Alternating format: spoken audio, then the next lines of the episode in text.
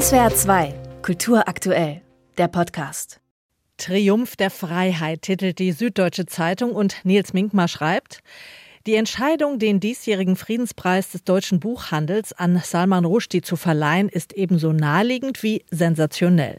Naheliegend, weil Rushdie nun mal der berühmteste lebende Schriftsteller ist und sensationell, weil er, ohne es zu wollen, zum Symbol für universelle Werte, für Meinungsfreiheit und die Freiheit schlechthin geworden ist.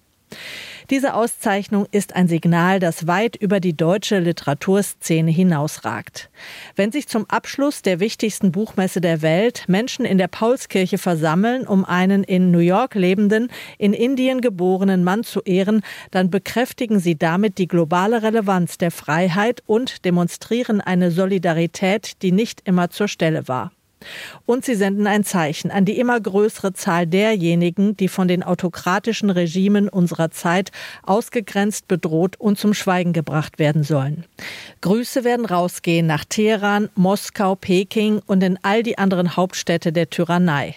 Die Menschen in diesen Ländern, manche jedenfalls, mögen dann insgeheim schmunzeln. Die Freiheit ist schon zäh, schreibt die SZ.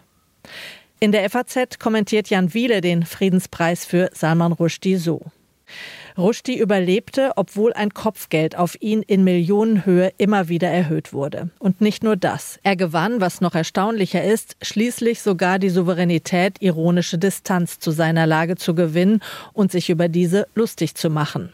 Rushdies sehr besondere Form der Meinungsfreiheit zeigt sich etwa in einem Auftritt in Larry Davids Comedy-Sendung Fatwa das Musical, das seine eigene Geschichte zum Gegenstand hat. Das Erstaunliche an Rushdies neuestem Roman Victory City ist, nach 400 Seiten Sarkasmus kommt der Roman doch noch zu einem Schluss, der aufgeladen ist mit Pathos. Worte sind die einzigen Sieger, heißt es dort. Und will sagen, dass selbst von den schlimmsten Gewaltherrschern der Welt schließlich nur Erzählungen bleiben. Dass diese Erzählungen immer neu gestaltet werden können, ist einerseits so unheimlich, wie es andererseits für Rushdie hoffnungsstiftend ist, schreibt die FAZ.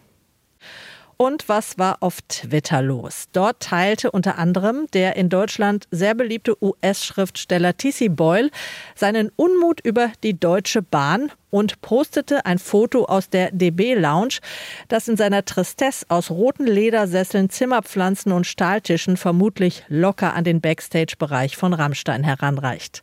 Dazu schreibt Boyle, The Lounge for Deutsche Bahn. What a surprise, the train is late. Überraschung, der Zug ist verspätet. Three train trips this week and Deutsche Bahn has achieved a perfect record. All three trains arrived late. Neuer Rekord. Drei Tage mit der Deutschen Bahn und alle Züge verspätet. Guess they've been taking tips from the airlines. Ich glaube, sie haben sich Tipps von den Fluggesellschaften geholt. Die Deutsche Bahn kommentiert das mit dem ihr eigenen Witz. Dear Mr. Boyle, we're doing all we can to give you enough time to write. Wir tun alles, um Ihnen genug Zeit zum Schreiben zu geben. Darüber können nicht alle Twitter-User lachen, vor allem nicht die, die häufig Bahn fahren. Einer kommentiert, You now might understand why Kafka wrote in German. Jetzt verstehen Sie vielleicht, warum Kafka auf Deutsch geschrieben hat. Und ein anderer schreibt, in Wassermusik und Grün ist die Hoffnung hatte sich T.C. Boyle ja als Meister der immer noch schlimmeren Wendung gezeigt, wenn man schon dachte, es ginge jetzt nicht mehr böser. Er recherchiert gerade offenbar neues Material.